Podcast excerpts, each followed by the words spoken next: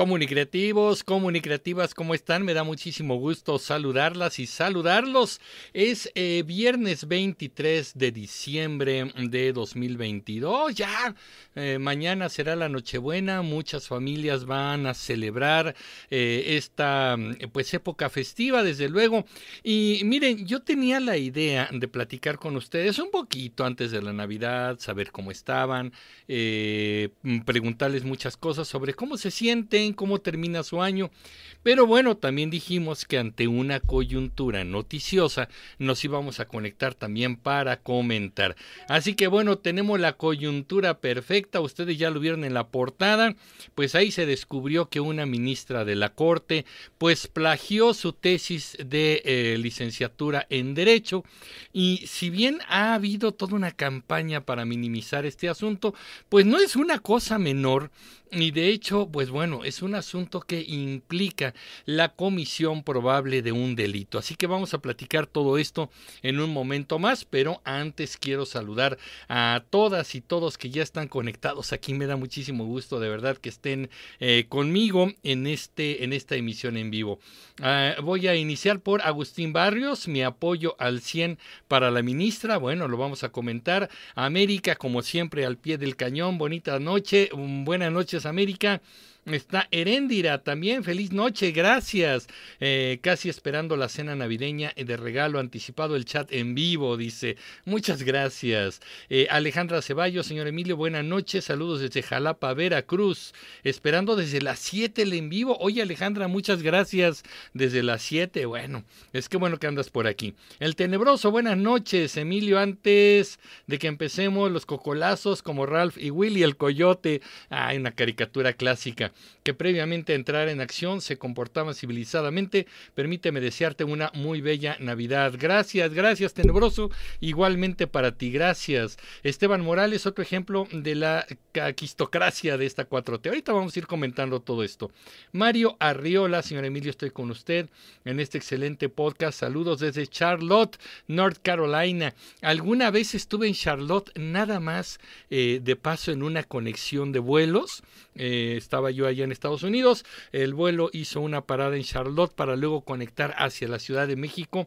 Y vaya que me dieron muchas ganas de haber tenido algún tiempo de bajar y conocer esta ciudad que me cuentan que es hermosa. Tendremos la, oportunidad de ir por allá. Hal 9000, buenas noches, buenas noches Hal. Esteban Morales, saludos desde Guanajuato. Saludos Esteban. Gracias Gustavo Flores Juárez, saludos licenciado, gracias. Frank Castro, saludos señor Emilio. Frank, muchas gracias por estar aquí. Muchos saludos. Tegra Digital, saludos Emilio. Ricardo González, también saludos desde la Ciudad de México, poniendo al día con la información.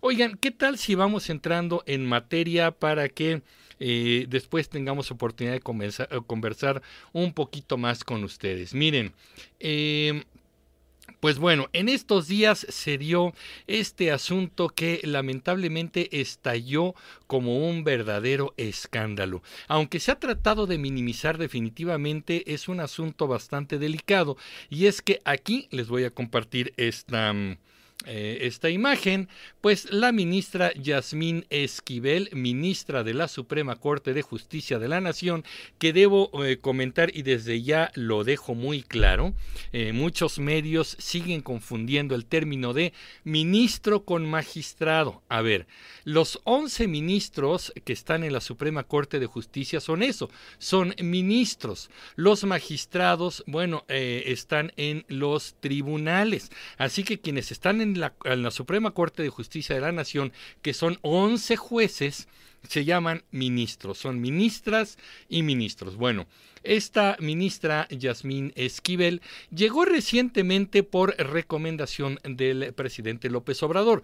A ver, tengo que decirles que los ministros y las ministras tienen un periodo, digamos, en funciones de 15 años. Cuando este periodo termina, entonces el ministro se retira y viene una terna que propone el Ejecutivo o propone este... Eh, por supuesto, el presidente de la República, y en el Senado de estos tres candidatos votan quién sería el nuevo ministro que va a tomar el lugar del que se está retirando. Esto pasó con Yasmín Esquivel, quien recientemente fue ministra, eh, electa ministra de la Suprema Corte de Justicia de la Nación, y hay que decir algunos puntos importantes en este aspecto.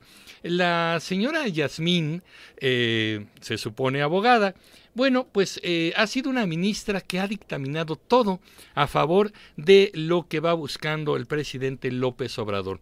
Ella es alguien, por ejemplo, responsable de la votación y, del dictamen de la militarización del país o la permanencia de los militares en labores de seguridad pública hasta el 2028.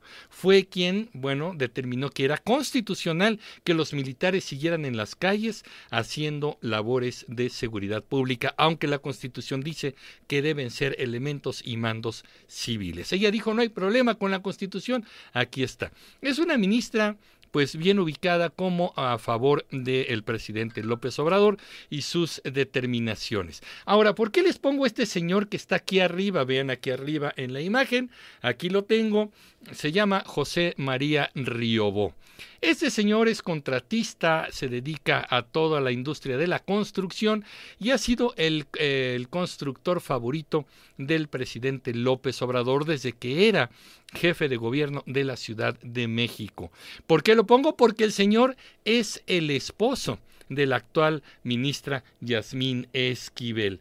Entonces, evidentemente, este asunto... Eh, obviamente es, es, de escándalo porque muchos dicen que el pagarle el favor de ser el constructor favorito del presidente hizo que esta señora, em, presuntamente abogada, bueno, pues fuese electa como ministra de la Corte. Fue el premio para Riobo. Incluso aquí les voy a poner un dato y, vamos a irnos al escándalo, pero que poner este, este momento del de eh, debate previo a las elecciones de 2018 en donde los candidatos presidenciales, Ricardo Anaya, José Antonio Mid y desde luego eh, López Obrador, bueno, debatían sobre este punto y Anaya le sacó a relucir este dato. Vamos a ver el video y ahorita regresamos a este punto. A ver, esto es algo muy serio. Aquí estás, Andrés Manuel, con tu amigo, el ingeniero Riobó. Este señor participó para él hacer el proyecto de las pistas del nuevo aeropuerto. Era un contrato de mil millones de pesos, lo perdió.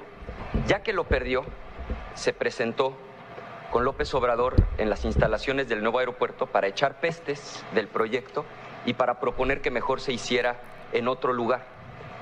Te has convertido, Andrés Manuel, en lo que tanto criticabas. Como los del PRI ya tienes también tus contratistas favoritos. Contesta sin chistes, sin payasadas, sí o no. Cuando fuiste jefe de gobierno, a Riobo le otorgaron contratos por asignación directa, sin licitación, sin concurso, por 170 millones de pesos. Contesta sí o no.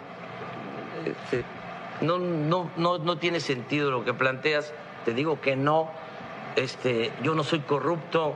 A mí me pueden ¿Dices llamar. que no es cierto? No, Mira. ¿Y si te lo demuestro, renuncias a la candidatura? No, no, no, no, no, no, no. Si te presento los contratos, renuncias a la candidatura. Nosotros. Si te presento los contratos por 170 millones. No soy corrupto como si tú. Si te presento los contratos, renuncias a la candidatura. Candidatos, les voy a pedir. Si te presento los contratos, renuncias a la candidatura.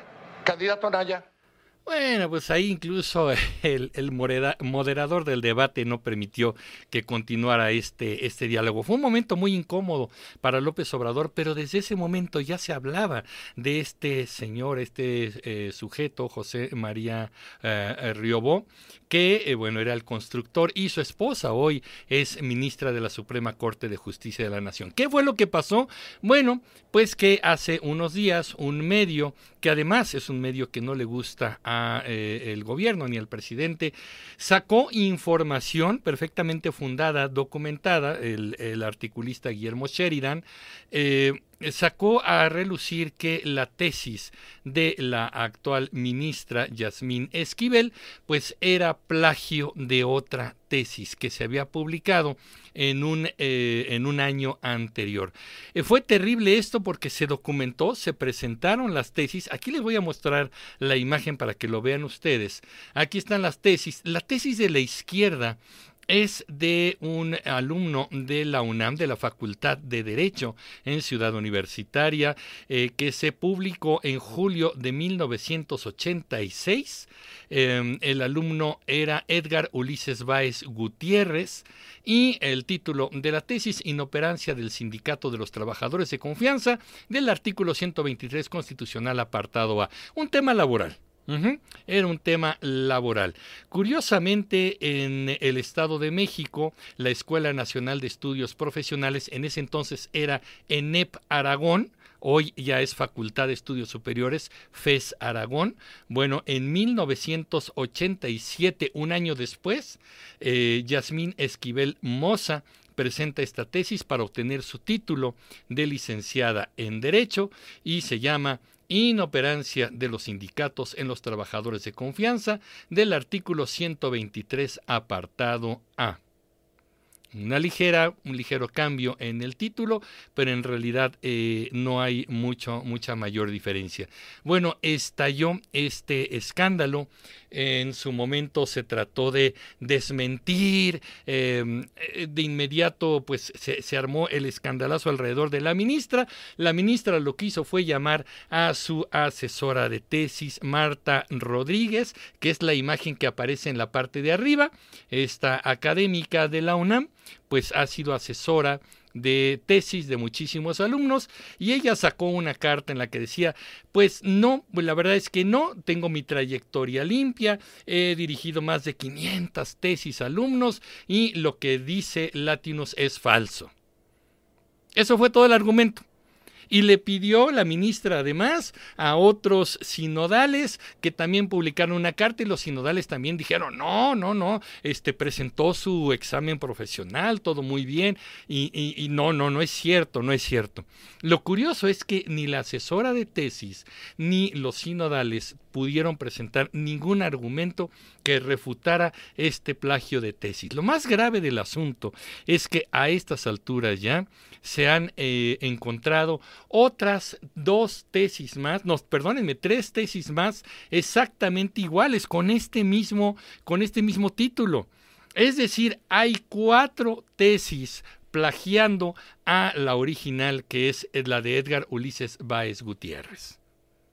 ¿Qué implica todo esto? Porque esto es muy importante y tenemos que establecer eh, líneas muy claras, porque creo yo que aquí ya sacaron muchas justificaciones. Por un lado, este, obviamente, lo primero que se hizo fue atacar al mensajero, como normalmente se hace. Es que Sheridan es un periodista, un articulista al servicio de los intereses fácticos y los conservadores y el capital. Sí, sí, sí, puede ser un verdadero demonio así del infierno con su tridente pero no hubo un solo desmentido del tema de la tesis y del plagio que ocurrió.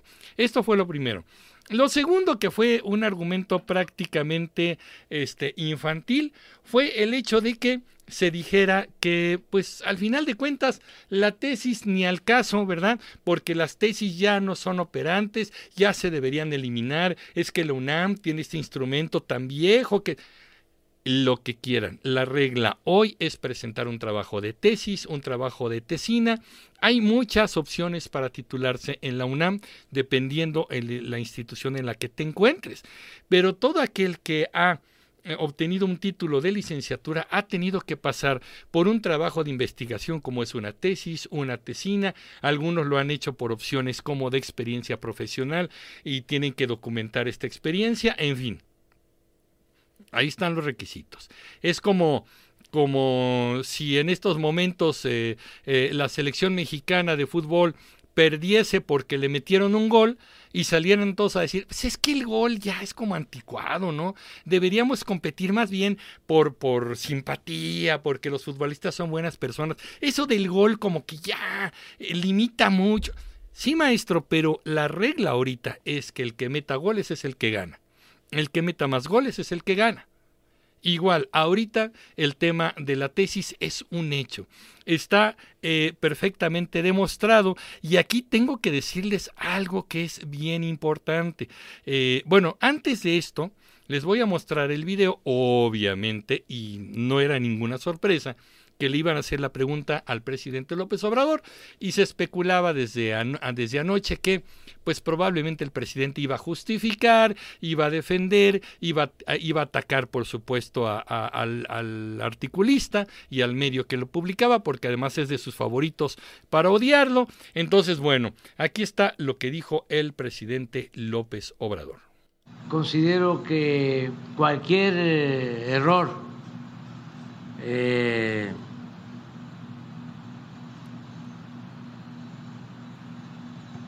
anomalía cometida por este digo no soy objetivo porque eh, sostengo de que ese grupo eh, ha convalidado el saqueo o fue eh, partícipe convalidando el saqueo que se cometió en México en el periodo neoporfirista. Entonces, eh, a lo mejor me equivoque con lo de la ministra, pero prefiero eso a tener la razón con estos eh, intelectuales orgánicos, alcahuetes del régimen conservador. Ok, definitivamente se equivoca el presidente, sí se está equivocando, porque está convalidando un fraude y la comisión de un delito, como ya les dije. Oigan, quiero nada más eh, agradecer a Frank Castro que me está mandando una aportación para el canal. Como siempre, Frank, de corazón, muchísimas gracias. Me dice, señor Emilio, escucha el señor Diego Fernández de Ceballos, me interesó mucho su opinión. ¿Será que puede dar su opinión sobre él? Ha habido tanta información en estas horas que no he tenido oportunidad de escucharlo, pero lo voy a buscar y con mucho gusto después haremos alguna opinión de lo que él diga. Pero muchas gracias, Frank, de verdad nos ayuda y nos motiva mucho tu aportación. Sí, y ahorita ya estoy viendo comentarios sobre Peña Nieto. Voy a ir a ese punto. Aguántenme tantito, porque ese es otro de los argumentos que han esgrimido en las últimas horas. Ahorita vamos a ir a ese punto. Pero lo que quiero decir es que el presidente se avienta otra vez un rollo político y han hecho más daño a aquellos que han convalidado, ta, ta, ta, ta, ta. A ver, hay, eh, la señora ha roto con reglas, eh, reglamentos importantes que implican la Universidad Nacional Autónoma de México, las, eh, la Dirección General de Profesiones y desde luego la, el reglamento interno o la ley de la Suprema Corte de Justicia de la Nación. Que este es un punto que quiero que ustedes vean, nada más para que vayamos a este punto. Se los voy a poner en la pantalla para que lo chequemos, por favor. Miren, ahí está. Los requisitos para ser ministro de la Suprema Corte de Justicia de la Nación lo dice la Constitución. Ahí está. Artículo 95 de la Constitución Política de los Estados Unidos Mexicanos. No faltará quien diga, no, pues es que la Constitución ya no sirve. porque la Constitución neoliberal? Ya, ya, ya, ya. De verdad, tenemos que madurar con esos argumentos y tenemos ya que... que no sé, dejar de ser tan pueriles, pero bueno, el líder es pueril. A ver, requisitos para ser presidente o presidenta de la Suprema Corte de Justicia de la Nación. Clarísimo, ser ciudadano mexicano de nacimiento. Está bien, tener por lo menos 35 años cumplidos el día de la designación. Ajá. El día de la designación tener antigüedad mínima de 10 años en el sector público. Pues sí, pero aquí viene el punto álgido. Título profesional de licenciatura en Derecho expedido por las autoridades e instituciones facultadas para ello. Ajá. no haber sido condenado por delitos que ameriten más de un año de prisión, se le inhabilitará del cargo si cometió robo, fraude, falsificación y abuso de confianza. Voy a repetir esto. Lo dice la Constitución, no los conservadores, no Latinus, no Sheridan. Lo dice la Constitución. Se le inhabilitará del cargo si cometió robo, fraude, falsificación y abuso de confianza. Y lo demás, bueno, haber residido en el país durante dos años anteriores, no haber ocupado los cargos públicos del secretario de Estado, en fin. ¿Ok? Bueno, entonces aquí queda clarísimo que si se comprueba, que este es el punto que ahorita les voy a mostrar, si se comprueba que la ministra cometió este fraude por plagio, la UNAM lo que debería de hacer es retirarle el título de licenciada en Derecho dejaría de ser licenciada en Derecho. Y además, este es otro punto importante, porque quiere decir que no solamente engañó para llegar a ser ministra de la Corte y ahorita aspirar a ser presidenta de la Suprema Corte, ahorita les voy a decir por qué, sino que ya todos los dictámenes, los juicios, las sentencias que hubieran provenido de ella quedarían en total descrédito y en total eh, eh, desconfianza. Yo creo que quedarían con invalidez. ¿Por qué es tan fuerte y por qué le ha molestado tanto al presidente todo este punto de duda de la ministra? Porque él está buscando que Yasmín Esquivel sea la presidenta, ministra presidenta de la Suprema Corte de Justicia de la Nación, porque a partir de ahí tiene a una mujer totalmente de confianza y totalmente sumisa a los intereses del presidente para los momentos importantes jurídicos que vienen. ¿Cuáles son los más inmediatos? El plan B de la reforma electoral, porque lo que se busca es que se declare inconstitucional y teniendo a ministros a favor del presidente, dirían el plan B es perfectamente constitucional y sale adelante el tema de la reforma energética. Van a venir, y de hecho ya vienen, demandas de los empresarios mexicanos, empresarios extranjeros, que estaban trabajando con base en las leyes mexicanas cuando llegó este asunto de la reforma eléctrica y la reforma energética, y seguramente lo que necesitan es que se convalide la decisión del presidente en los temas de reforma eléctrica. Y todo lo demás que venga yo creo que van a venir eh, inevitablemente temas como una prolongación de, mandato o extensión de mandato del presidente. Yo se los he dicho desde hace muchos videos que yo veo que va por ahí la cosa. Y bueno, si la ministra no llega a ser presidenta de la Suprema Corte, podrían llegar otros ministros más independientes y más alejados de la voluntad del presidente López Obrador. Por eso no le gusta la idea si se convalidara este fraude de plagio, entonces le retirarían el título de licenciada en Derecho a la ministra y seguramente también no solamente no llegaría a, la presidencia de la Suprema Corte, sino que tendría que dejar o renunciar a ser ministra de la Suprema Corte. Y aquí tenemos una noticia mucho más reciente que está y, lo da un medio afín al presidente, que ya hay muchos, ya todos los medios lo están confirmando. confirmando. La UNAM, la Universidad Nacional Autónoma de México, determina que sí hubo plagio en su tesis de licenciatura. ¿Qué es lo que sigue entonces? El procedimiento que tenga que llevar jurídico la UNAM para saber qué va a pasar en este asunto.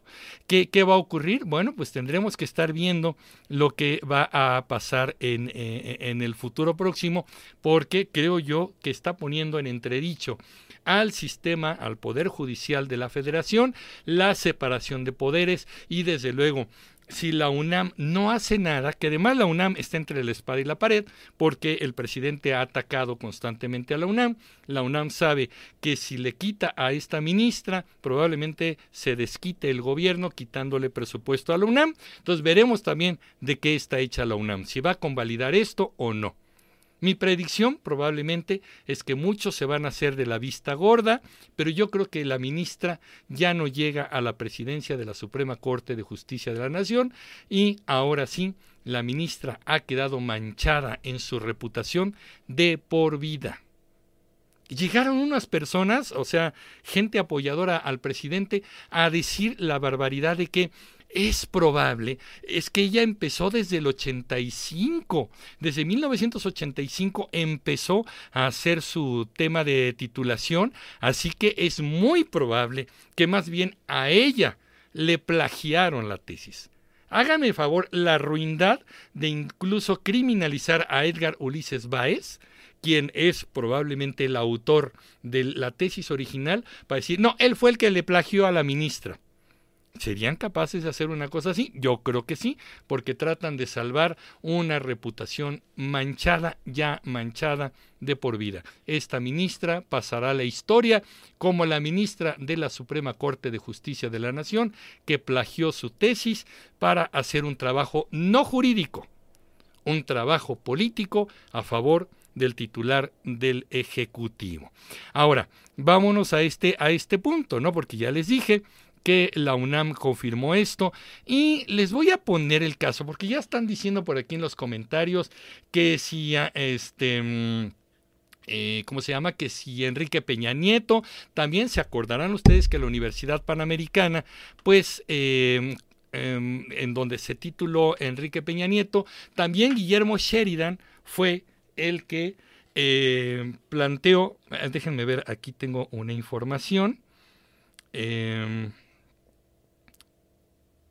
Enrique Peña Nieto eh, confirmó, más bien, perdónenme, a ver, vamos otra vez porque me hice, me desconcentré.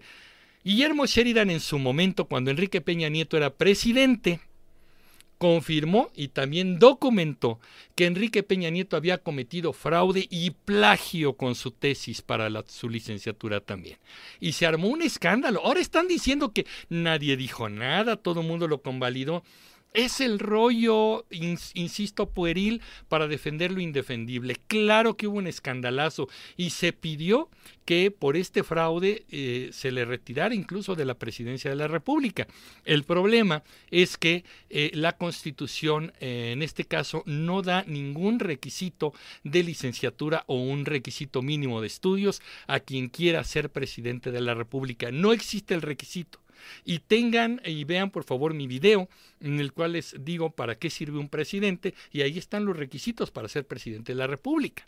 Entonces Peña Nieto eh, también cometió fraude. La Universidad Panamericana se hizo pato, eh, trató de defender en su momento, el régimen trató de ocultarlo, pero claro que hubo prensa muy crítica, claro que la opinión pública se armó un escandalazo y desde luego, eh, bueno, fue una cosa terrible al respecto. Y vamos a ver algunos puntos interesantes. A ver, em, aquí está.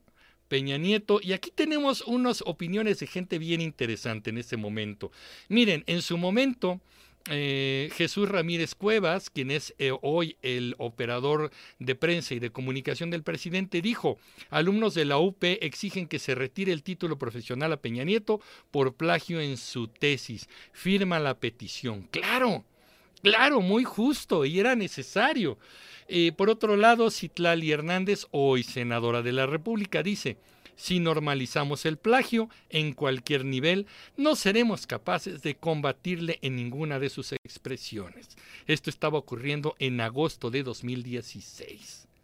Y tenemos a un, al, al asesor estrella un personaje bastante nefasto de procedencia española, Abraham Mendieta, que dijo en su momento también, 22 de agosto, desde Madrid, España, 2016, cualquier universidad medianamente seria revocaría el título ante un plagio y Peña debe dimitir por incompetente y por mentiroso. ¿Por qué no dejó la presidencia Peña Nieto? Efectivamente, por corrupción, porque sabemos que el eh, régimen de Peña Nieto fue un régimen de corrupción. Yo creo que el régimen más corrupto de la historia moderna de México hasta ahorita a ver si este sexenio no lo supera. Pero ha sido un régimen sumamente corrupto y por esa razón el presidente López Obrador propuso una consulta popular para enjuiciar a los, a los expresidentes, que además costó mucho dinero. Se realizó la consulta popular para enjuiciar a los expresidentes. La gente votó mayoritariamente y aplastantemente por el sí y el presidente decidió no escuchar al pueblo. Su consulta popular le dijo, sí, enjuician a los expresidentes y él dijo, pues no, ahorita no, lo mío no es la venganza. No, señor, es un tema de justicia. No es una venganza contra él, la consulta no fue para él, los presidentes no gobernaron para López Obrador. Y es él quien decidió no enjuiciar a los expresidentes. Y un tema adicional al único al que llama licenciado con todo respeto López Obrador es al licenciado Enrique Peña Nieto. Ahí hubo corrupción, por eso no dejó el cargo. Yo creo que era necesario que Peña Nieto dejara la presidencia de la República por un fraude, por una corrupción, y ahora tenemos una ministra y estos em, combatientes, opositores, tremendos eh, luchadores, pues em, Jesús Ramírez, Citlali Hernández, Abraham Mendieta, están callando, como dice el presidente, callando como momias ante una situación de una ministra de la Suprema Corte que hoy se ha comprobado que ni siquiera es licenciada. Cometió fraude, lo cometió definitivamente y así es como están las cosas. Así que bueno, eh, hasta aquí voy a dejar la reflexión y quiero leerlos y leerlas. Estoy viendo que están activísimos y creo que ahí está el punto, ¿no? Lo que hemos estado diciendo. El, el, hablar del pasado no borra el presente, que esa es una cosa muy chistosa. Están diciendo, es que en el pasado aquel robó, sí, son unos verdaderos desgraciados, pero lo que está ocurriendo aquí no se borra con recordar el pasado. Que al presidente le encanta estar en el pasado, ¿no?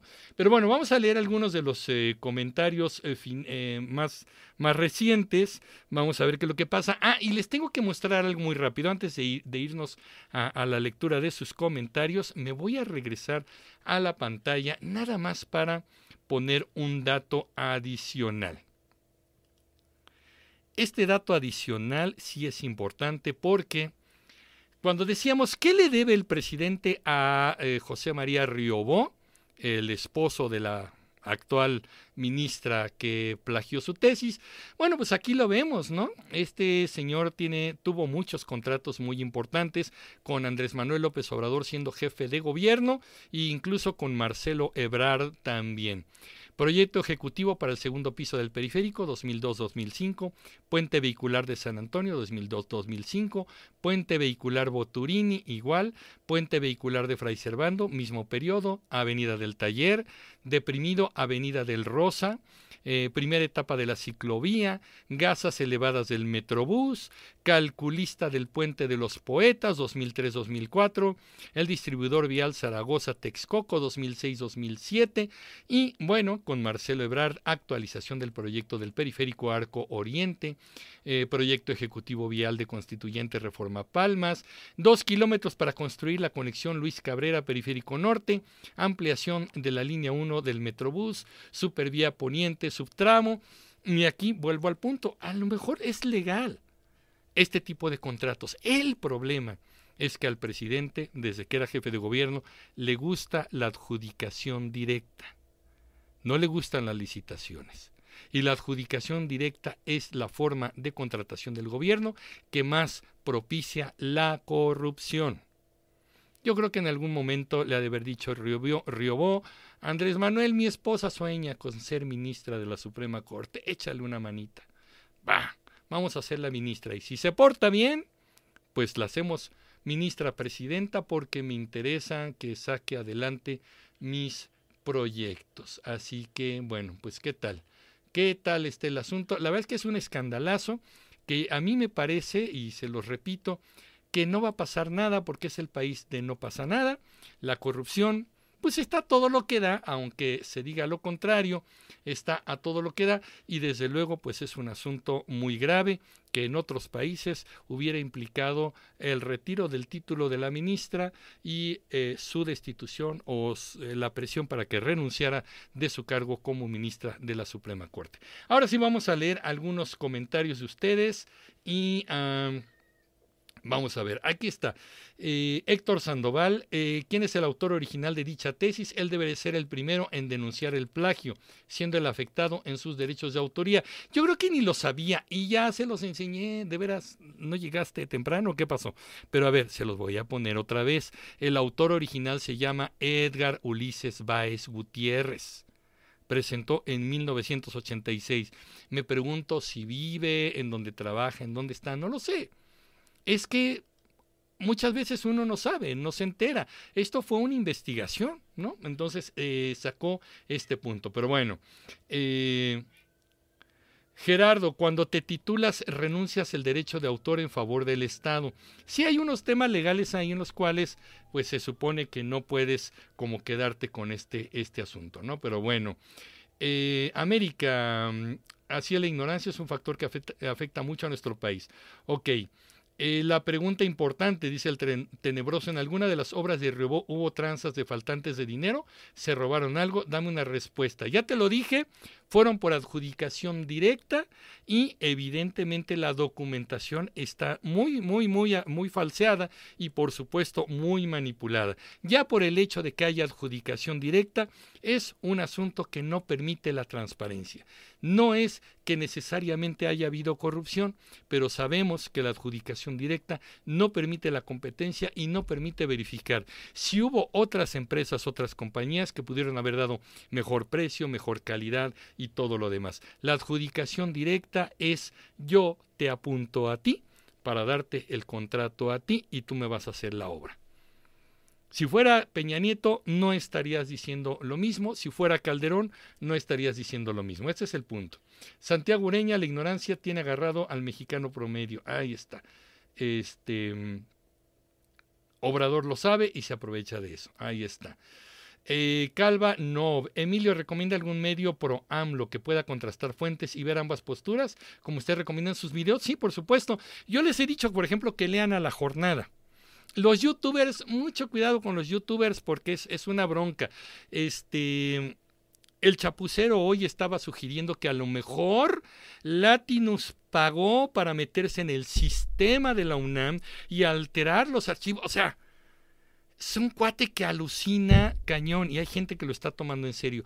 Yo creo que la jornada es un medio pro AMLO que podría tener una documentación muy interesante y yo creo que, que, va por ahí. El soberano, bueno, es un, un, como dice el presidente, lo cito con todo respeto, un pasquín inmundo, porque es un cuentito de cómics, ¿no? Ahí no podemos tomar en serio las cosas. Yo creo que la jornada todavía conserva cierto nivel de seriedad.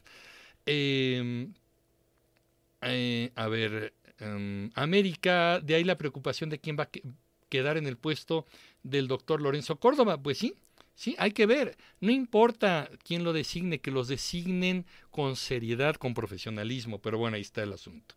Este, el tenebroso, bien, ya tundimos a la ministra, le toca a Guillermo Sheridan, dice el tenebroso, como por qué quieres ver si tiene letra fea, si un día se estacionó mal, si un día... Lo que estamos hablando es de la documentación que presentó. Si trabaja para los ovnis de otra galaxia para afectar a AMLO, lo que hay que debatir es la documentación. No si él es malo, si tiene tres cuernos, eh, cuatro ojos. Es la información. Y esa no se ha podido rebatir. Julio Gómez, desde hace muchos sexenios México padece una clase política podrida hasta la médula. La 4T no es la excepción. No, y, son los que estaban allá que se pasaron acá.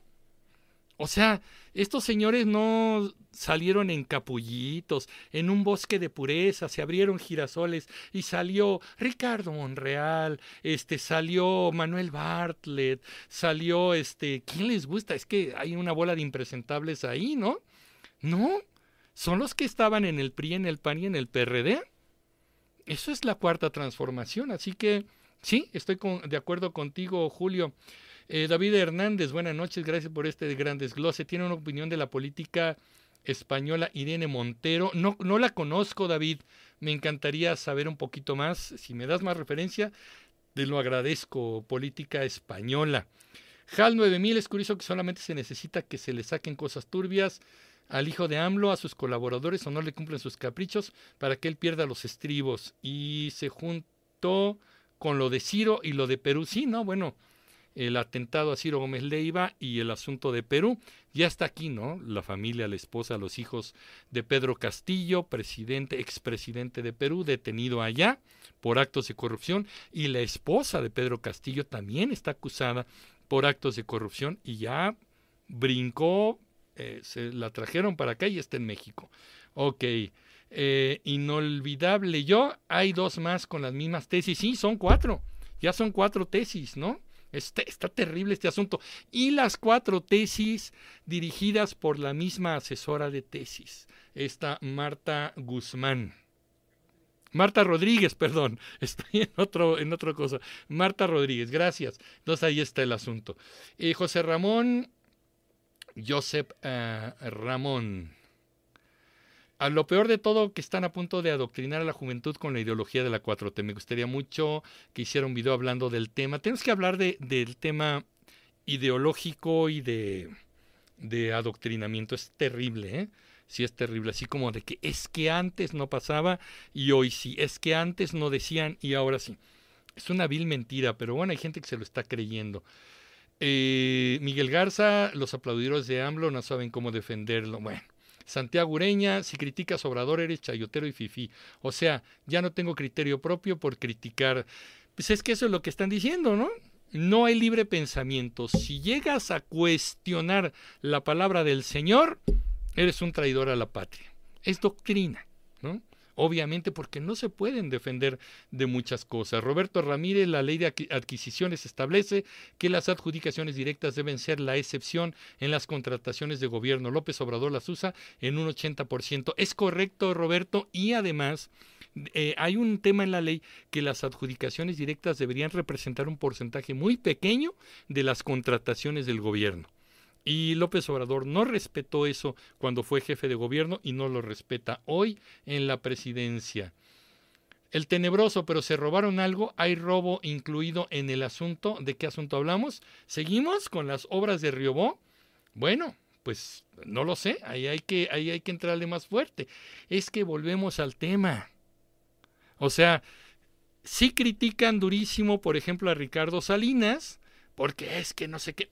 Maestro, es también de los empresarios favoritos. Riobol es el empresario favorito de AMLO. Punto. Ahí está. Slim también es el caso, ¿no? Entonces, bueno, ahí está. Eh, gran luz solar, así es la injusticia, inseguridad, corrupción en todo lo que eh, da desde Palacio Nacional. En Francia, por comprar, unos chocolates pagados por el erario, llamaron corrupta a una candidata a primer ministra.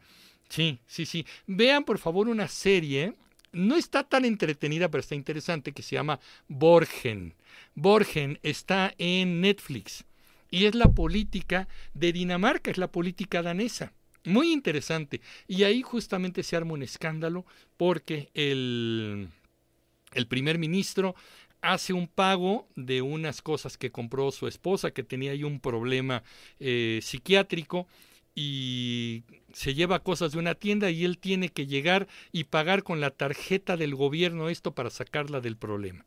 Trascienden los medios y bueno, prácticamente perdió la reelección y casi se gana la cárcel por eso. Así que bueno, pues ahí está.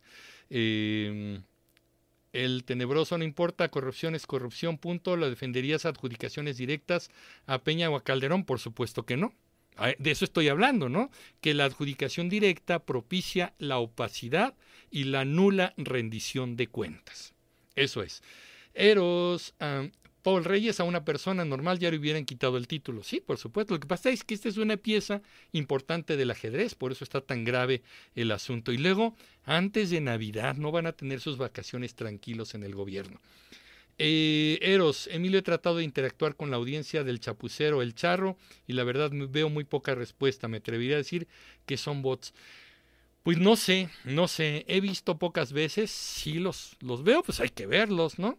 Este, veo qué onda y qué pasa por ahí, pero bueno, están muy a favor y muy eh, enojados y todo. No, no sé qué pasa ahí con su audiencia.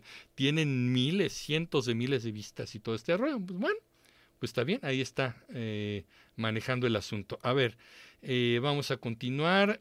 Steve Wild, buenas noches, saludos. Ya mañana Nochebuena, así es, Steve. Seguimos con este asunto y no hemos este, mandado saludos. Ahorita vamos a mandar saludos. Eh, Joseph Ramón, los corruptos del pasado priista son los mismos que ahora, solo que con la playera roja en vez de tricolor.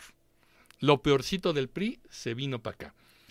Santiago Ureña, en la 4T hay una bola de impresentables. Bueno, el actor papá de los hermanos Bichir, los que salen en todas las películas del cine mexicano, el papá es una propuesta del gobierno para ser embajador de México en Panamá. Un actor sin experiencia en el servicio exterior. Así se las pongo. Hay que ver cómo lo van a defender. Él es honesto, los otros eran corruptos, ¿no? El discurso de siempre, no hay novedad ni siquiera en el discurso. Ya vamos para el quinto año y no hay novedad en el discurso. Em, la, me dice Gerardo M, las adjudicaciones directas deben ser excepcionales, sin importar si fuese Mario Delgado con un fideicomiso o EPN, Calderón. Sí, claro, por supuesto. Eh, Héctor Sandoval, repito, es increíble y sorprendente esta fidelidad tan ciega que le tienen a AMLO, pero más el que le acepten y crean todas las aberraciones sin percatarse de lo que hay detrás. Mira, ya justificar esto sin un, eh, eh, un atisbo de autocrítica, ya ser cómplice. O sea, yo aquí preguntaría con todo respeto, ¿de verdad crees que AMLO no se equivoca en nada? Es perfecto, absoluto, es un 100% perfección. Todo lo que hace es fuera de error, no hay una sola equivocación. Si me dices que sí eres cómplice, ¿no? El, el, punto de autocrítica, incluso de nobleza y de incluso de democracia, es decir, espérate tantito, aquí sí se equivocó mi presidente. Aquí la verdad es que sí creo que no, no era por ahí la cosa. Pero cuidado quien diga eso dentro de su grupo, porque expulsado, apestado y prácticamente un traidor a la patria. Eso es lo grave. Eh, el tenebroso dice la ministra va a perder el título y el puesto. Sí, pues ojalá. Veremos, ¿no? Eh, señor Emilio, si va a hablar del adoctrinamiento, hable del experimento social de la tercera ola. Hay que hablar eh, los futurólogos, que eran unos científicos sociales muy de moda en la etapa de los 80 estaban hablando de esta tercera, eh, tercera ola, los cambios que vendrían en el futuro cercano. Bueno, ya estamos en ese futuro y la sociedad de la información está todo lo que da con redes sociales, con internet. Vamos a ver, sí, sí, lo platicamos con mucho gusto. Eh, Santiago Ureña, señor, tiene todo nuestro apoyo, me gusta cómo explica. Gracias, Santiago, te lo agradezco. Mm, gran luz solar, ¿cuándo despertará México? Dejará de idolatrar y defender a la finísima clase política. Es lo que yo digo, no hay que defender a ningún político, no importa el partido, Morena, PAN, PRI, PRD, Movimiento Ciudadano, Verde, PT, no importa. Ellos no merecen nuestra fidelidad, nuestra deshonra, nuestra indignidad nomás por ir a defenderlos, no lo merecen. Tienen que presentarnos cuentas positivas, tienen que darnos resultados y nosotros tenemos todo el derecho constitucional de exigírselos. Hasta ahí. Ok. Eh, Santiago Ureña no logra entender cómo López Obrador tiene, boba a tanta gente. Ok.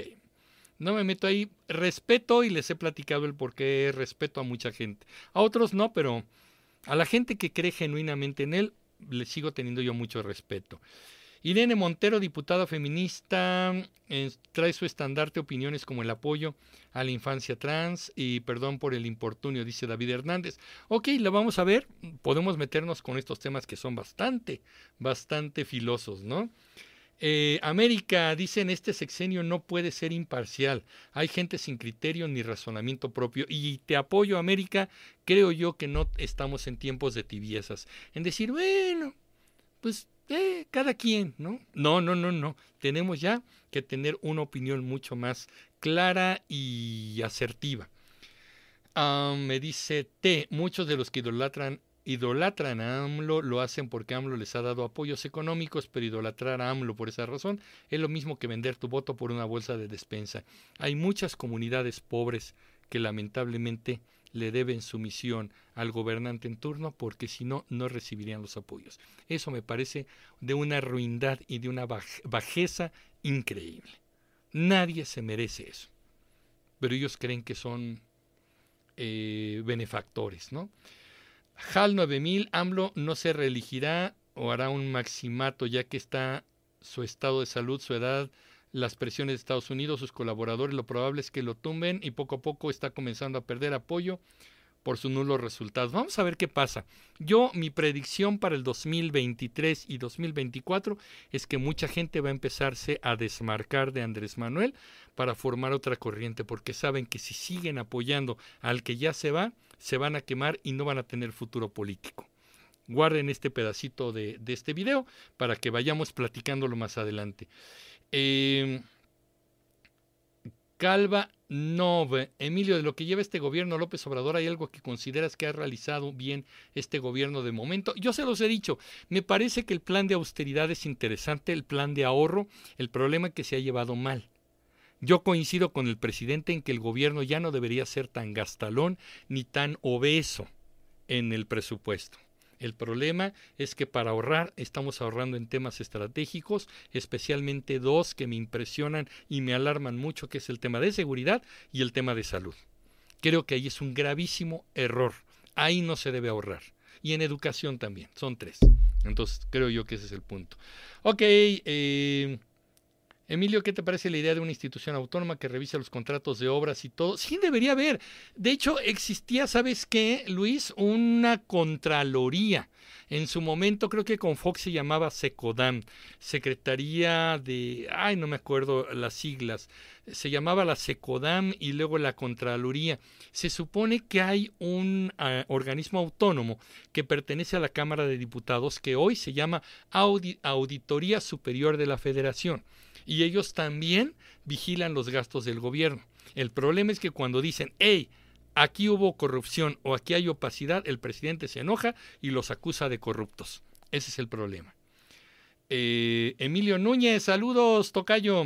Buenas noches. Sinceramente, la UNAM debería resolver a favor de lo que la jurisdicción universitaria establece. No hacerlo afectaría gravemente el prestigio de la universidad.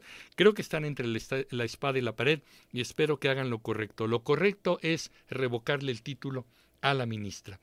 Gustavo Flores no se ignora que AMLO puede equivocarse. Un gobierno de izquierda no está exento de cometer errores. Es que ya con esta frase es, es, terrible. La cosa está en que Morena juega en base a reglas establecidas por el juego político conservador. Un gobierno de izquierda no está exento de cometer errores. El gobierno de izquierda no es especial. Es otro gobierno integrado por otras personas y de que se equivocan, se equivocan. Y que hay corruptos, hay corruptos.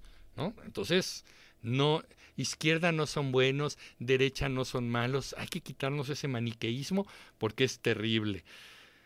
Eh, Carlos Tapia, queridos amigos, estamos reviviendo los mismos vicios de toda la vida. Ahora somos más críticos, pero los políticos nos quieren divididos. No lo permitamos. Feliz Navidad. Correcto, Carlos, y feliz Navidad para ti. Eh, suscribo. Gerardo M, cuando, cuando nos dé la hora, Voy a cambiar de tema para mandarnos algunas felicitaciones, por favor.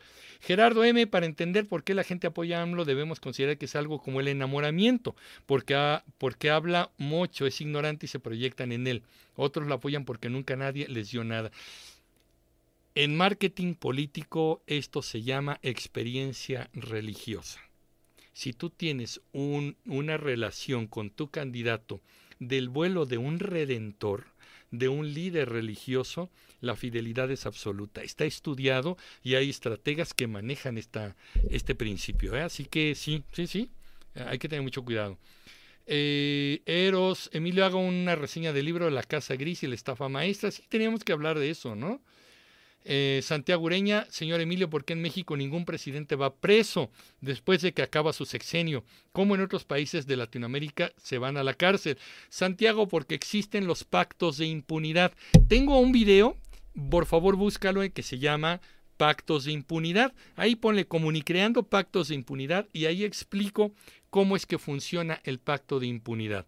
Por supuesto, el presidente entrante le promete al saliente que no le va a investigar nada de la corrupción y entonces el presidente saliente le da cancha abierta para que haga su campaña, para que haga todo lo necesario para llegar a la presidencia. Ese pacto existe entre López Obrador y Enrique Peña Nieto. Así que chéquenlo y ahí está la mecánica, ahí se las explico. Um, A ver, Alejandra Ceballos, eh, sin menospreciar los que hemos estudiado y trabajado los proyectos de titulación, tenemos argumentos en criticar e indignación, sin olvidar que hace tiempo Carlos Slim sugirió cancelar la tesis. Así es, Alejandra, y la verdad, yo creo que la comunidad universitaria debería estar indignada y protestando porque es una absoluta falta de respeto el plagiar una tesis para obtener tu título cuando otros estudiantes han hecho un trabajo de investigación serio, con metodología y con todo lo necesario para titularse. Así que creo yo que por ahí está la cosa. Em, Julio Gómez, la 4T, no es de izquierda. Sus políticas en cuanto a la militarización, la religión son más parecidas a las de Franco, la dictadura española, o a las de Slobodan Milosevic, claro, en la ex Yugoslavia. Julio, tienes toda la razón. Yo aquí he dicho, el presidente es autoritario y es conservador, y los que se dicen de izquierda y de la 4T están actuando como fascistas. El fascismo está de ese lado. Eh, a ver, Calvanov, Emilio, sería interesante que en época de elecciones realice un video de cómo elegir mejor, que nos recomiende algunos criterios y consejos para votar. Lo vamos a hacer, ¿eh? Vamos a hacer algunos en vivo, vamos a analizar presidenciables. Cuando ya estén más definidos, los vamos a analizar y a ver si logro entrevistarlos. Eso vamos a tratar de hacer. HAL 9000 ¿Qué crees que va a pasar con las elecciones 2023? Porque Coahuila parece que Morena lo va a regalar a la oposición, pero el Estado de México, ¿quién lo va a ganar? El Estado de México es la joya de la corona y vamos a ver qué pasa. La oposición sigue dormida, así que no sé si va a haber una una verdadera competencia. Me parece que Delfina Gómez, que además se le comprobaron perfectamente y jurídicamente sus delitos electorales, va como puntera, ¿eh? Gravísimo. Pero en fin. Eh, ok, qué triste, dice Iserratanis Godoy. Qué triste que suceda esto, señor Emilio. Soy nuevo en su canal, voy en preparatoria. He aprendido mucho viendo su canal. Gracias, te lo agradezco muchísimo. La verdad me gustaría que más jóvenes de mi edad vieran su canal. Pues compártelo, compártelo, muchas gracias. Si nos ayudas compartiendo, poniéndole like, nos vas a ayudar muchísimo. Eh, Ero, se dice que Peña Nieto tiene 12 videos que comprometen a AMLO. Eso han dicho, ¿no? Desde que salieron los primeros videos de sus hermanos, eso ha sido el rumor. Pues habrá que ver si, si es que van a salir algún día. Eh, Abel Vicencio, hola, nuevo plagio, María Elena Galguera González, quien fuera magistrada del Tribunal Superior de Justicia de la Ciudad de México, también copió párrafos y el título de un trabajo previo. Sí, así es, y lamentablemente fíjense que no es la primera vez, ya en algún momento hubo un juez, de, eh, en el Poder Judicial de la Federación, que también fue destituido y me parece que se le hicieron cargos eh, penales, no sé si fue a la cárcel o no, pero perdió su, su puesto de trabajo y, todo por haber eh, plagiado una tesis. Ha ocurrido con cierta frecuencia en, la, mm, en el Poder Judicial de la Federación, pero pues este escándalo ha sido superior porque es una ministra de la Suprema Corte que además aspira a ser ministra presidenta de la Suprema Corte. Eso es lo, gravísimo. Eh, inolvidable. Yo, eh, Estado de México, López lo dejará. Simo, ¿está? ¿O le sacan los videos? Ah, no te entendí por ahí. Pero bueno, a ver si ahorita me, pones un mejor punto. Eros, yo considero que AMLO ganó no porque el pueblo aprobara sus estrategias, sino porque estaban hartos del PRI y del PAN. Sí, se ha hablado mucho de eso y se ha analizado que fue un voto de castigo y de hartazgo, ¿no? La verdad es que también los regímenes anteriores lo habían hecho muy mal. Entonces ese fue el problema. Y ahora, la verdad es que también debo decirlo, los si hicieron algo bien los regímenes anteriores, no han hecho mucho por resaltarlo ni por dar las evidencias. Ahí hay que hacer también un trabajo por parte de la oposición, pero bueno, no lo quieren hacer. Irma Villalpando, buenas noches, buenas noches Irma, bienvenida, buenas noches. Oigan, pues son las 10 de la noche y yo quiero aprovechar este, em, este espacio y este momento para agradecerles. Vamos a seguir publicando videos. Tenemos ahí toda una batería de videos que se van a publicar. Y si hay coyuntura nuevamente, nos vamos a volver a conectar con ustedes. Aquí vamos a estar. Pero eh, por supuesto, lo que quiero en este momento es agradecerles en vivo a todas y todos ustedes que hayan seguido el canal, que participen, que formen parte de esta comunidad inteligente, pensante, crítica, analítica, cosa que les agradezco y me emociona muchísimo. Oigan, este, me gustaría nada más que me dijeran en dónde van a celebrar, en qué ciudad están, este, si van a celebrar con la familia, con los amigos, este, cuéntenme rápidamente en dónde andan, desde dónde nos ven y por supuesto un abrazo enorme, una felicitación y el agradecimiento, pero de corazón, que sean parte de la comunidad. A ver, este, Emilio Núñez, a principios de este año conocí su canal, gracias, felicidades por el contenido, felices fiestas, gracias Tocayo, igualmente, Irma Villalpando, hola América, feliz Navidad a todos, igual América Villalpando, ok, díganme dónde están, con quién van a celebrar, en qué ciudad van a estar celebrando la Nochebuena y la Navidad. Joseph Ramón, saludos desde Juchitán, de Zaragoza, Oaxaca, Juchitán, hasta el Istmo, ¿no? Eh, maravilloso, fantástico. América, desde mi lindo Guanajuato. América, muchas gracias de verdad por todo este apoyo y todo este entusiasmo. Irma Villalpando, feliz Nochebuena y Navidad a todos. Calvanov, que pases felices fiestas. Dice, gracias, me encantan tus videos. Me has motivado para cultivar mejor mi criterio. Saludos desde San Luis Potosí, capital tan bonito San Luis Potosí. He ido varias veces y quiero regresar. Me gusta mucho. Irma Villalpando desde la Ciudad de México. A ver, vamos a ver. Mm. Más comentarios. ¿Desde dónde nos ven? Díganme, por favor. Emilio Núñez, eh, Celaya, Guanajuato, Celaya, gracias. Universo Infinito, Tizayuca, Hidalgo. Saludos hasta Tizayuca, qué, padre, ¿eh? Qué padre. Em, y por supuesto, bueno, pues el deseo es que la pasen ustedes excelente. Eh, Gil Rubius, el que ganó fue el abstencionismo, por eso ganó el impresentable. Acá en Monterrey vamos a celebrar con los pingüinos. Oye, y además se viene un frente frío ya este fin de semana, mañana creo que está entrando aquí a la zona centro del, del país, que no es, somos el centro, estamos más al sur, pero bueno, la, la, la costumbre, ¿verdad? Margarita Solórzano, eh, feliz Navidad, Año Nuevo, 2024. Mira, te adelantaste, Margarita, al 2024. Bueno, está bien, qué bueno. Feliz año 2024. ¿Hasta cuándo solo nos falta que la ministra diga, no me digan que la ley es la ley? Sí, ¿verdad? Es, eh, falta esa frase. César Ponce, Atizapán de Zaragoza, saludos hasta Tizapán. HAL 9000, saludo desde dos ciudades, Guanajuato e Irapuato, porque soy de ambas ciudades, fantástico, fantástico. Y para llegar en autobús desde la Ciudad de México hay que pasar por Irapuato para llegar a Guanajuato. Eh, me encanta, me encanta Guanajuato, ya quiero regresar. Eh, David Hernández, nada que celebrar aquí en la Ciudad de México, ya que nos gobierna la inteligencia artificial. Ok, bueno, pues estaría bien, ¿no? A ver qué es lo que pasa. En la GAM, en la Gustavo Madero, muy bien, gracias. Mm, Inolvidable. Yo desde la Perla Tapatía. Ramón Moeno, Emilio, todos los libros traen al final la bibliografía en que el autor se informó para hacer su obra, pero nunca han copiado un libro de otro. No, por supuesto, ¿no? Eh, Isratanis Godoy, lo veo desde Cabo San Lucas, Baja California Sur. Alguna vez pasé una Navidad en Cabo San Lucas, en San José del Cabo. Una vez pasé una Navidad y me encanta, tengo bonitos recuerdos. Eh, gran luz solar, no tengo religión, no festejo nada, solo deseo un gran año 2023, mucha salud y libre de políticos corruptos. Igual yo, ¿eh? Igual yo, pero creo yo que este es un buen pretexto para reunir a la familia, a los seres queridos, y por eso también celebramos. Eh, la voy a festejar dando clic a la manita de tu canal. Gracias, gracias. Si nos dan eh, like, fantástico. Rabindranath Luna, Rabindranath, qué gusto, qué placer saber que nos estás viendo desde Colima, hermoso Colima. Anduve por allá hace unos años. Me encanta Colima, quiero regresar.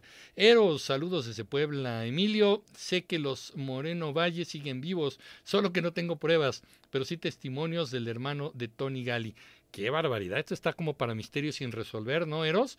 Bueno, pues hay que ver qué es lo que pasa, ojalá se sepa más, pero por lo pronto saludos hasta Puebla. HAL 9000, ¿qué pasó con el corredor interoceánico del Istmo de Tehuantepec? Porque desde mi punto de vista es lo único bueno de AMLO. No sé, no ha habido más información al respecto, o bueno, por lo menos yo no estoy actualizado en el tema, habría que checarlo, gracias por sugerir el tema. Francisco Javier Murillo Ayala desde Mexicali, Baja California, gracias por tu programa, Mexicali, bonito, hay que ir a comer comida china Mexicali, ¿no? Sí, feliz de la vida. Gil Rubius, de hecho, eh, Emilio ya llegó desde anoche, al frente frío, ¿no?